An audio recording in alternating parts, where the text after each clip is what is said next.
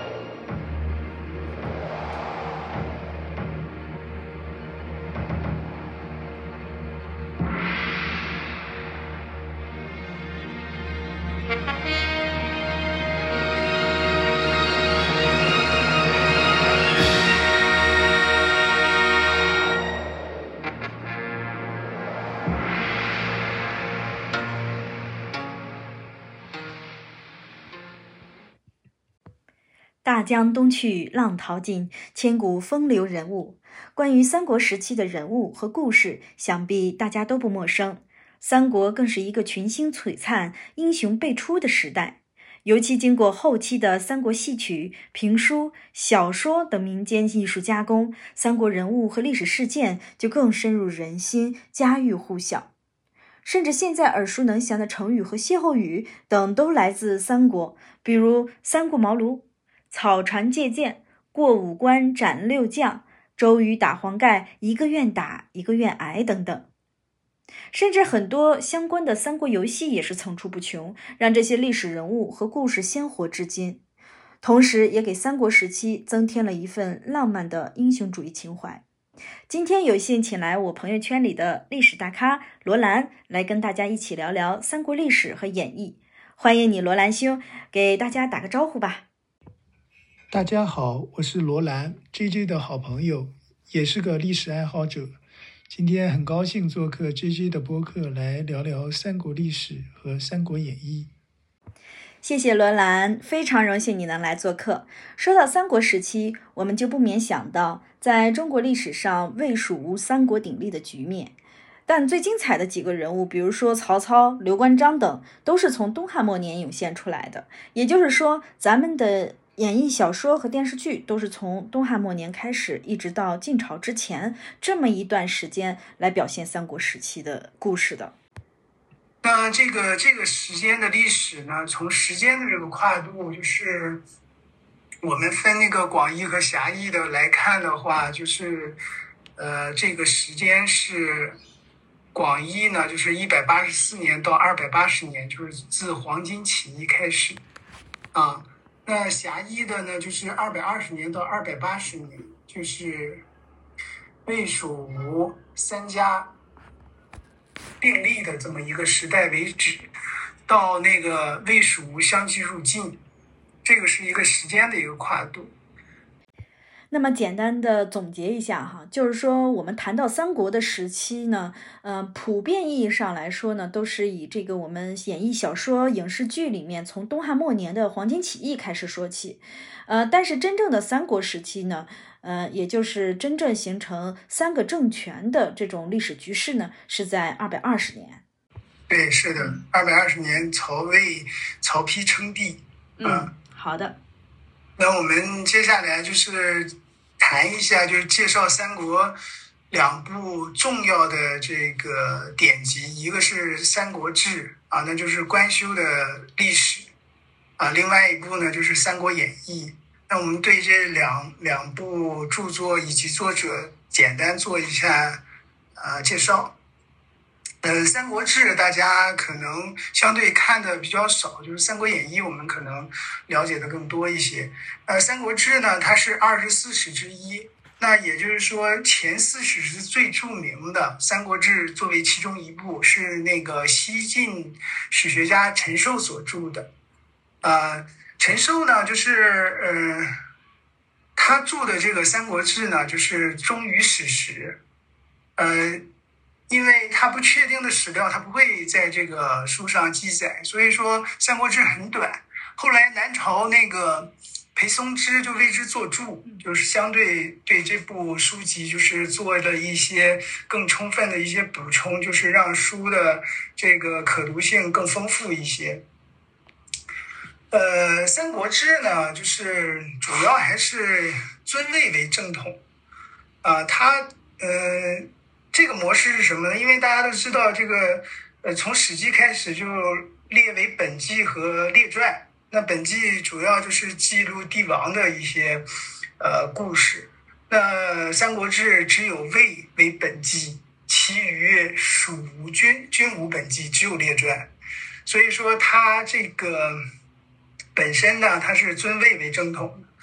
呃，陈寿的这个历史观点，它其实它有很多就是呃取笔嘛，就是因为。毕竟带着个人色彩，他会回顾曹操和司马懿。他认为就是，呃，曹魏和晋为正统，所以说就基本在一些史料的一些就是取笔，就是为他们做一些隐晦。你比如说那个曹操征陶谦，那个白骨露于野，千里无鸡鸣的滥杀无辜啊，包括高相贵公曹茂被司马昭所弑，所以说这些问题呢，就是。相对他写的是比较隐晦的。呃，陈寿呢，呃，本人他是三国时期蜀蜀汉，就是西晋时期，他主要在生活在这个时代啊，著名的史学家。其中有一些比较有趣的事情，就是唐玄龄，呃，在撰写《晋书·陈寿传》的时候啊，就是说陈寿有一个就是因为个人的一个私仇的一个展现的一些呃。一些记录吧，嗯，主要就是说当时那个丁仪和丁仪啊，在曹魏就比较富有盛名。陈寿就对他们儿子说：“说你送我千血米啊，我就为令尊大人写一个好的传记。”呃，这个丁氏就不答应，所以陈寿就不为他们立传。啊，这是一点啊。另外一个就是陈寿父亲做过马谡的参军，大家也知道，就是呃。《三国演义》有一个桥段，就是诸葛亮会被斩马谡嘛，就是兵败街亭。呃，马谡被诸葛亮所杀，就是他父亲作为参军也受到牵连。另外呢，诸葛瞻本人他也比较轻视陈寿，就是诸葛亮的儿子诸葛瞻嘛。所以陈寿在为诸葛亮立立立传的时候，就是说，呃，诸葛亮就是军事谋略非其长处啊，又无临敌应变之才。呃，说诸葛瞻呢，本身只工于书法啊，名过其实，呃，所以说基于这两点吧，世人可能对这个陈寿的这个呃技术就是稍微有一点轻视。但丁仪，丁仪没有立传呢，就是有另一种解释，就是说他们那个官位比较低啊，就是也就是黄门侍郎，所以说也没有就是史书上说呢，就是外无那个崔封接任之功。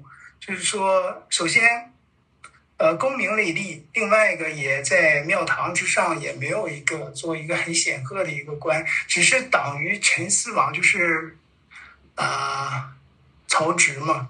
所以说，就是不得立传，名矣啊。啊，我记得是有这么一个说法，是曹植、丁仪、杨修他们是一党，对吧？对，是那个。当时那个夏侯湛啊，他也写了魏书，呃，看到《三国志》以后呢，就把自己的这个魏书就给销毁了。所以说，可能就是通过这个事实，我们就可以看到，呃，当时这个对陈寿这部著作的一个肯定啊。其实关于陈寿的《三国志》呢，我还想插言一句，呃，就像刚才罗兰兄说的。呃，《三国志》是以曹魏为正统，因为当时晋朝已经一统一天下，司马家的皇位啊是从曹魏那里得来的，所以呢，尊曹魏为正统是最基本的一个政治正确。但是陈寿身为一个前蜀汉的人，那么他的感情还是偏向蜀汉的。有许多学者吧，从《三国志》的一些边边角角里面也找到了许多证据，啊，证明说，呃，陈寿啊，在写一段历史的时候，他也表达了自己的一些感情色彩在里面。你是怎么认为的呢？我觉得是这样，就是人的这个个人情感，就是关乎经历更多一些吧。呃，首先这个情感也是比较复杂的，因为经历的包包罗万象，涉及到人物和一些对一些呃事件的一些影响吧，包括本身他这个生活的这个成长的环境，我觉得这个多少会会影响他，但是。嗯，更主要的就是我们在《三国志》体现，其实总总体而言，陈寿对这个主观的一些影响和表现，其实相对来讲还是比较隐晦的。对，比如说他和那个和写魏书的作者魏收比较起来，那也就是说，呃，就是呃，用我们现在的话说，就更加专业一些，忠于史实嘛，而不是说魏收那种根根据个人喜好。呃，他写史就是这个偏差非常大啊，就是主观的一些影响会会更多一些。嗯，对的。其实历史写作向来是个大学问，既要看这个表面意思，也要看它的起笔暗书，对吧？呃，一段历史怎么写，其实古代叫书法，不是我们现在说写字的那个书法，而是说这个作者如何去交代，可能是甚至是同时代人都知道的一段历史。有人评《三国志》啊。说他是威而显，婉而成章。我觉得正是那些同承受一个时代的人读《三国志》读出来的这种感受，他们并不是为了仅仅获取这个历史的知识，而是为了观摩啊他是怎么写的，看他如何把这个时代不能说、不允许说，或者是说说不好的事情给说清楚了。那我们谈完史官正言的《三国志》，再来谈谈《三国演义》。演字的本意是河水长流，后续引申为推演。义就是义理，是指事物蕴含的道理。现在我们已经将它和小说等同起来。以前叫《三国志通俗演义》，但从《三国志》到《三国演义》，其实也是经历了漫长的时间打磨和民间文人的改编。从街头瓦市的说书艺人到元杂剧，再到评话小说，是个世代累积的作品。里面的人物形象也是通过不同文人的雕琢，逐渐饱满丰富起来。《三国演义》大家就是非常熟悉，也是罗贯中创作的一个长篇的一个章回体历史演义小说，呃，也作为四大名著之一呢，大家可能很多人都看过。那这边比较有代表性的就是毛宗岗对《三国演义》这个整顿这个回目啊，他会做一些自己的一些评注啊。相对来讲，我觉得，呃，本身就是他这个评注还是相对比较风趣的啊。呃，罗贯中呢，呃，是明末呃元末明初比较出名的小说家之一嘛啊，主要的作品有那个《隋唐两朝志传》啊，《残唐五代史演义》。啊，还有一些《水浒全传》啊。嗯，是的。那么关于《三国演义》呢，我再多补充两句。呃，现在从学学术上来说，有通俗演义啊、志传系列啊等等几套版本啊，这里就不详细多说了。但在《三国志演义》的众多版本中，最引人注目的可能就是嘉靖本和这个刚才您说的这个毛宗岗本。郑振铎先生呢，在《三国志演义》的演化译文当中呢，他认为嘉靖。元年刊本的《三国志通俗演义》是最早、最完善，也最接近足本，也就是说，呃，罗贯中原作面貌的版本。那么毛氏父子的修改呢，现在也颇有争议了啊！不仅说是他们做了一些删减，还添加了很多没有的情节。呃，也将这个尊刘贬曹以蜀汉为正统的史观呢发扬光大了。但是呢，是因为其文辞的优美，添了不少诗词，比如那首最著名的开篇词《临江仙》啊，就更具有文学艺术价值，所以才被广泛采纳。那么我们现在市面上读到的这个通行本啊，普遍就是以毛本做基础。呃，当然这些都是一些比较流主流的说法啊。关于版本、作者考证等内容呢，我们今天就不多说了。有兴趣的朋友呢，可以给我们留言。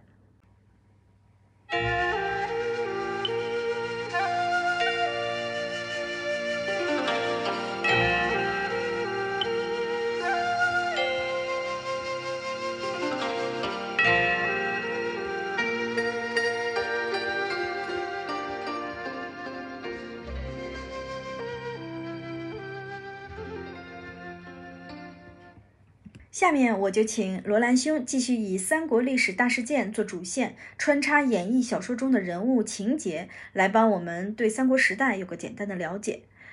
首先，我们从东汉末年说起，也就是我们刚才谈到的那个黄巾起义，这也是《三国演义》小说和电视剧开端的地方。呃，有一个时间点，就是一百八十四年，这个就是黄巾起义。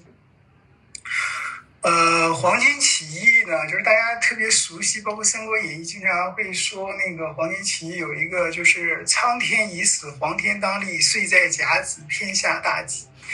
呃，《三国演义》里就是他这个呃本身的他这个思想这个描述，就是说隐含着说未得天时，无得地利，属得人和，所以在开篇的时候以天公、地公、人公。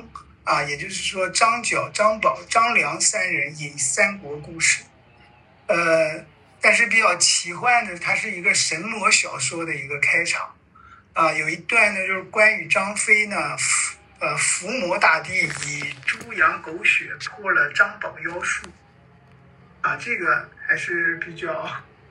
比较区别于正史，因为小说呢，它有一种对的夸张的一个成分。是的，是的，这个小说里面其实有很多这种道术啊，这种 神话的色彩在里面。对，后续我会给大家就是演示一下，就是说这个正史和小说的一个出入啊。东汉末年呢，就是大家可以就是了解那个叫一个时期，就是桓灵嘛。啊，就是相对于来讲的话，比较腐朽的一个时代。那后期可能作为这个外戚的何进啊，作为大将军，他上位了。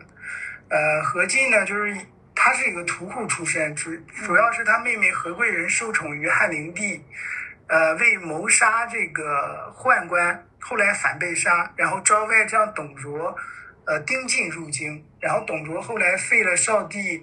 呃，刘辩立献帝刘协，也就是我们熟知的这个呃汉献帝嘛啊。后来那个十八路诸侯讨董卓，董卓迁都到长安，以及王允设美人计，联合吕布杀了董卓。然后董卓的部将李傕和郭汜啊为董卓报仇。后来就是呃各个军阀为争夺献帝的一个控制权。到了一百九十六年，曹操迎献帝都许。对，其实相当于当时那个献帝，也就是刘协，其实就是谁绑架了他，谁就拥有了一种可以说是一种政权的合法性，是不是？然后就是各个军阀都在抢抢着去绑架他。这个这个就是大家都比较熟知的，就是经常会引用，就是写“天子以令诸侯”啊，这个也作为一种成语典故，我们后期会会介绍一下。那我们就是。呃，在讲这些战役，可能有一些比较有趣的事情，我就会呃插一些这个故事情节啊。那官渡之战，大家比较熟悉熟知的就是曹操以弱胜强啊，以少胜多一个著名的一个战役，可以说在三国时期作为三大战役之一，呃，作为一个非常非常重要，就是曹操统一北方的这么一个转折点。那官渡之战，嗯，这个。大家看《三国演义》是比较有意思的，就是有一段就是，呃，关公关公被曹操斩颜良诛文丑啊，就是这个这个桥段就特别比较有意思。呃，他在《三国演义》这个就是说，嗯，这个描述呢，就是当时曹操与关公坐着，诸将环立，那也就是说一种主客啊主客的一个相待的一个模式，因为当时。呃呃，关羽是因为呃保护刘备的啊，书中是这么记述，表保保护刘备的这个妻小，他不得已降了降了曹操。嗯，然后呢，就是曹操呢，就是呃，经过这个前期跟颜良在这个延津的这个作战失利了，后来就是有程昱设设计啊，他开始他不想让关羽去去参与这个战争，认为关羽一旦立功就会离去。但是程昱认为，当时刘备在袁绍嘛，说你如果让呃关羽与斩杀颜良啊，那也就是说。现在就是可能袁绍就会把刘备给杀掉了，那关羽就没有地方去了。曹操认为这是一计好计，所以说就斩颜良、诛文丑，呃，两次袁绍都要杀刘备。对的，对的，这个在小说和电视剧里面都有表现啊。因为曹操对这个关羽啊，啊，一直是非常的看重啊，一心就是想要收为己用。所以他采用了这个程昱的计谋啊，也算是一招借刀杀人之计了啊。呃，这个桥段是这样，就是，呃，曹操指山下颜良台的阵势啊，旗帜鲜明，枪刀森严啊。嗯。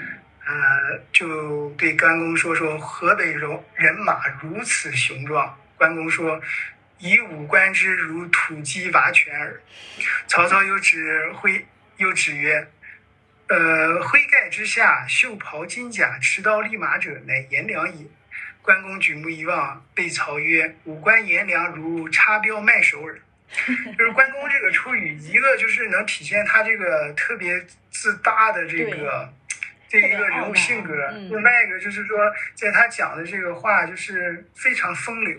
啊，就是这就是文学带来的一个趣味性，就大家可能就是跟呃这个人物性格，包括这个作者这个描述啊，嗯，一种夸张的说法。曹操说就是未可轻视，其实表面上就是说夸奖颜良，其实也是在激关羽。嗯，啊，所以说也不用请他，就用激他，就是对这种呃。比较自负的人，就是可以体现曹操这种智慧，就是特别坚慎。他就是通过这种文学的描述，就是塑造这个曹操的一个性格。然后关公就被激将法激起，说：“某虽不才，愿去万军之中，取其首级来献丞相。”嗯，呃，后来呢，就是。呃，确实把颜良给诛杀了。他这个用呃小说里用了一个叫刺，因为当时呢就是赤兔马快嘛，嗯，呃呃，颜良来不及反应，所以说被刺。所以说怎么讲呢？就是。我觉得可能也是杀之不武吧，是大家还没准备好，你就直接就开打了。嗯，被杀以后呢，就是大家就是对关羽比较赞美，关羽说：“哎，我这个不算什么，说武武帝张翼德如于百万军中取上将之首，如探囊取物。”所以说这个就是为后来长坂坡的这个退敌，啊，给张飞埋下了伏笔。所以说，这个小说的这个记叙还是非常有连贯性的。作为四大名著之一，这个趣味性，包括这个呃可读的这个观赏，还是非常强的。嗯。那么总结一下，官渡之战是三国三大战役之一，也是为曹操奠定统一北方基础的一次战役。在《三国演义》里，作者以道喜相迎、以少胜多的形象，表现了曹操求贤若渴的一面。也是非常圈粉的一次战役。至于说历史上，我倒是觉得曹操在这一战里反而有很多心理负担。一个很重要的原因是他和袁绍曾经是朋友，袁绍也是曹操的伯乐。关于他俩偷新娘的段子呢，也是在网上流传甚广了。哎，那个赤壁之战大家也非常熟悉，那就是。呃，以火攻之计，曹操大败，兵败华容道啊，包括后来的这个汉中之役，就是嗯，曹操，曹操就是灭掉张鲁以后，跟刘备在呃汉中的这个争夺啊，呃，到了公元二百二十年，就是曹操这个时间点，就是我们正式的这个三国的这个起点，就是曹操病亡，曹丕称帝啊，建立魏国，后来在。二百二十一年，刘备以汉中王称帝啊，蜀国建立。二百二十二年，夷陵之战爆发，主要是蜀和吴的矛盾的激化，就是因为关羽被诛杀嘛，所以说引起的这个 国之间的这个矛盾。啊，最终最终是以呃蜀蜀国的惨败啊，也作为一个吴国那个新兴的将领陆逊，就是登上这个历史舞台。呃，二百二十九年就是孙权称帝啊，就相继魏蜀吴相继称帝。到二百六十三年司马昭伐蜀，呃，魏灭蜀。二百六十五年司马炎称帝，魏入西晋。呃，到最后二百八十年就是孙皓投降晋国，呃，三国统一晋。其实。呃，在呃三国这个最终无无入于晋，其实它这个呃相对来讲，嗯，作为一个比较长的一个晋国内部的一个一个讨论，那贾充作为一个主和派和张华主导的一个主战派，其实他们拉锯了十几年，才最终达成了这个。这个统一战线的问题，最终就是决定说灭吴啊。在这个过程当中呢，就是孙浩，呃，当时孙浩其实作为一个就是呃一个比较比较负面的一个就是一个君主，他的这个所作所为就是相对比较荒唐嘛。另外一个，他比较信那个呃谶纬之说嘛，就是当时从。秦朝以后，就是因为古代比较信谶纬嘛，嗯，就是讲究这个术数。呃，那个当时有这么一句话说：“地乎呃地出乎于震，震呢，也就是按照八卦的位置就是东南，因为这个主要是应这个帝王说，就是秦末以后刘邦起于沛县嘛。”所以说，这个古古代比较讲究这个，就是君权授于天嘛。所以说，他的位，对。但是当时那个中国古代这个呃谶纬，其实他这个呃这个正数所在是在洛阳啊，洛阳，洛阳就是有一句话叫呃“广其子盖，中路呃中路于路”。所以说，对洛阳这个正统性一直讨论到南北朝。那么解释一下这个谶纬说，呃，顾名思义，谶纬就是谶书和纬书的总和。谶就是呃秦汉时期的这个巫师方士编的这种预示吉凶的隐语啊。呃，谶呢有这个争验之书，有一种说法叫河洛所出书曰谶。纬呢是经纬，也就是汉代附会儒家经义衍生出来的一种书哈，它是一种神学。经学与政治的一个呃混合产物，呃，尤其是西汉末年到东汉，谶纬学说是相当流行的。呃，王莽篡汉后呢，曾经流传过一个赤符符，就是预示刘秀要发兵补不到。呃，呼应一下刚才罗兰兄提到的这个黄巾起义，张角呢也编了一个谶谶语啊，叫“苍天已死，黄天当立，岁在甲子，天下大吉”。其实这也是一种解释政治合法的话术，用现在的话来说，就是制造一种舆论啊。呃，那么刚才提到这个洛阳，就是河洛文化，也就是指的这个洛阳这一带。呃，自古以来都认为是中华呃文化的一个发源地核心。那么在《易经》词里说呢，“河出图，洛出书，圣人择之”，就是讲的呢这种祥瑞之兆。啊，也就是说，这个君主如果德行很好，天呢就会授予他图书，呃，也就授予这种祥瑞之兆，呃，也就是刚才说的这个呃君权授于天的说法，呃，那么在三国末年呢，呃，吴主孙浩，呃，也曾有这个一个谶语啊，说庚子之年，子盖黄旗，当如于洛。那么庚子之年呢，那恰恰是这个孙浩被。呃，俘入洛阳的一年。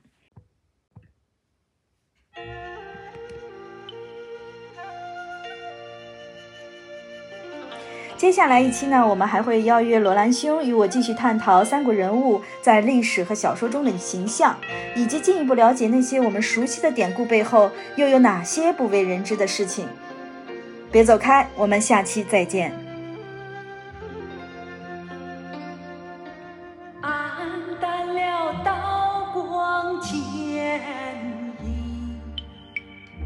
去了故交争